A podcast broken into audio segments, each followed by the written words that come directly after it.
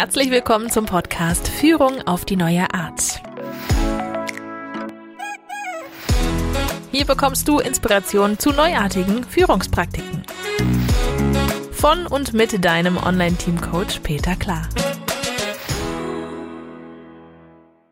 Ziele vereinbaren wie in der Planwirtschaft und was du dagegen unternehmen kannst. Und bevor ich mit der heutigen Praktik beginnen möchte, möchte ich mich mal ganz herzlich bedanken bei allen, die mir auf iTunes eine Sternebewertung oder sogar noch einen Kommentar geschrieben haben. Zum Beispiel hat das Divo da so gemacht. Er oder sie schreibt vielfältig und gut, höre ich sehr gerne und habe schon einiges in meine Praxis übernommen bzw. als Denkanstoß genutzt. Das freut mich riesig, genau dafür mache ich das ja hier.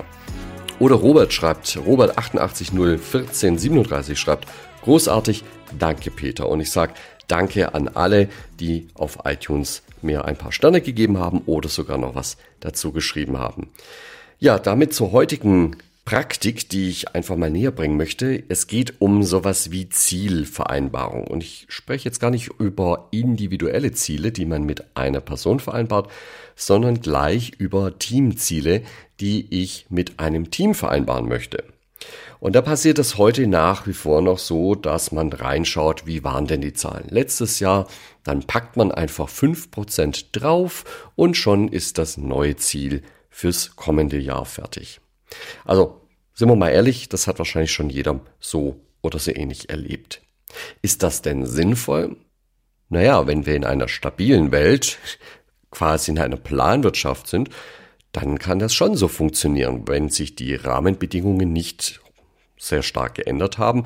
Warum sollte das dann nicht möglich sein, das vom Vorjahr wieder zu schaffen? Und wenn man sich ein bisschen mehr anstrengt, schafft man vielleicht sogar tatsächlich fünf Prozent mehr. Die Frage ist bloß, sind wir denn genau in einer solchen Situation? Haben wir diese hohe Stabilität um uns herum, dass wir tatsächlich die Ziele statisch auf Basis von den Vorjahresergebnissen setzen können?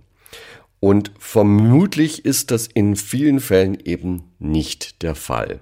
Die Rahmenbedingungen ändern sich, die Märkte verändern sich, die Produkte verändern sich, was auch immer. Ja, wie kommen wir denn da zu diesem Schluss, dass wir einfach das Ziel vom Vorjahr nehmen können und dann um x Prozent mehr oder weniger erreichen sollen?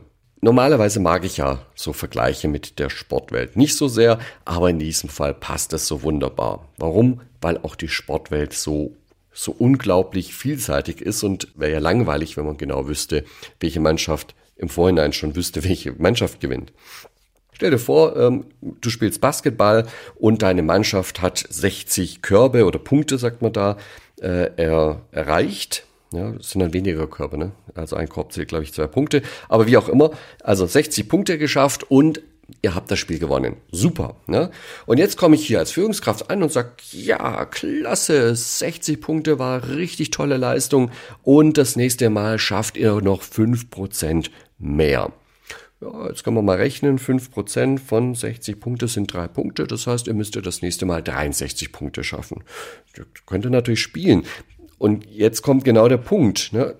Man kann jetzt natürlich schon auf diese 63 schauen, aber man hat ja ganz anderen Gegner. Ja, ich kann jetzt nicht vorhersehen, ähm, wird das Spiel leicht, wird es leicht sein, 63 Punkte zu erreichen, oder wird das unglaublich zäh werden, weil der Gegner sehr starke Verteidigung hat. Ja, und selbst wenn ich diese 63 Punkte geschafft habe, ja, was habe ich denn jetzt davon? Ne?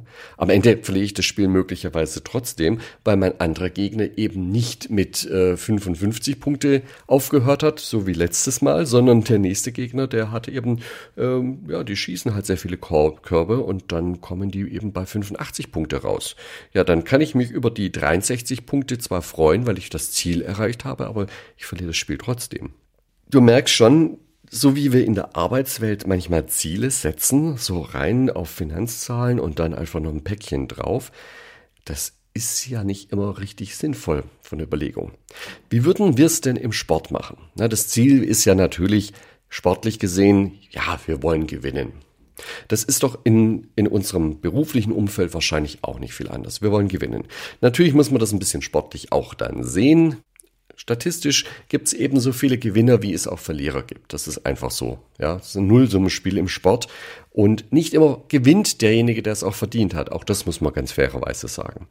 Also man muss das mit einem gewissen sportlichen Ehrgeiz sehen. Das heißt, wenn ich die Ziele jetzt mit einem großen Bonus versehe, dann erzeugt das natürlich je nachdem entweder Gier nach diesem Bonus oder Angst davor, ihn zu verlieren. Beides ist nicht sehr günstig.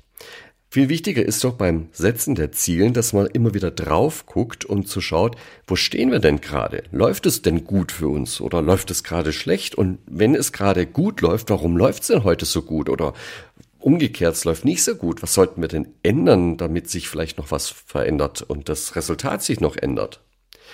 Also merkst schon, es macht irgendwie Sinn, die Ziele ein bisschen anders zu stecken und beim Sport ist das so einfach, ja. Ich will gewinnen und das tue ich dann, wenn ich mehr Punkte habe als meine Gegner. Und bei der Arbeit könnte man das genauso machen. Man könnte eben schauen, man vergleicht sich eben mit einem anderen Team, mit realen Zahlen aus der gleichen Periode im besten Fall, damit man auch wirklich sagen kann, okay, die leben in derselben Welt wie wir, die haben dieselben Bedingungen wie wir. Und wenn das gegeben ist, dann ist auch so ein Vergleich sicherlich sinnvoll. Ja. Die Idee ist ja vielmehr, statt auf rückwärtsgewandte Zahlen zu schauen, was war in der Vergangenheit und dann irgendwie zu sagen, ja, es muss eben plus fünf Prozent sein, einfach mal zu gucken, was machen denn die anderen? Und wie müssen wir denn stehen im Vergleich zu den anderen, dass wir das als positiv empfinden? Ja, und dann setzt du dich mit deinem Team zusammen und lässt das Team die Ziele am besten selbst stecken. Das sind natürlich Fragen wichtig, zum Beispiel, wie würde aus eurer Sicht denn ein positives Ergebnis aussehen? Wollen wir Marktführerschaft zum Beispiel erreichen? Zum Beispiel. Ne?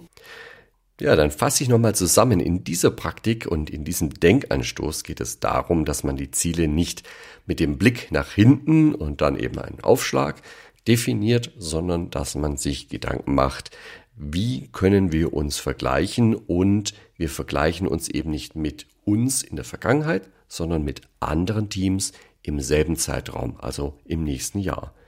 Und das hilft natürlich, weil diese Ziele sind wahrscheinlich länger sinnvoll. Selbst wenn sich die Rahmenbedingungen ändern, ändern sie sich ja für die anderen ebenfalls. Ja, denk mal drüber nach, ob solche Ziele nicht auch in deinem Umfeld vielleicht etwas mehr Sinn ergeben könnten.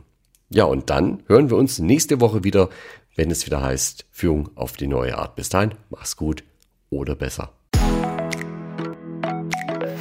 Das war Führung auf die neue Art mit deinem Online-Team-Coach Peter Klar. Willst auch du ein starkes Team entwickeln? Auf peterklar.de findest du noch mehr Inspirationen, wertvolle Informationen sowie nützliche Werkzeuge. Also schau gleich vorbei auf peterklar.de.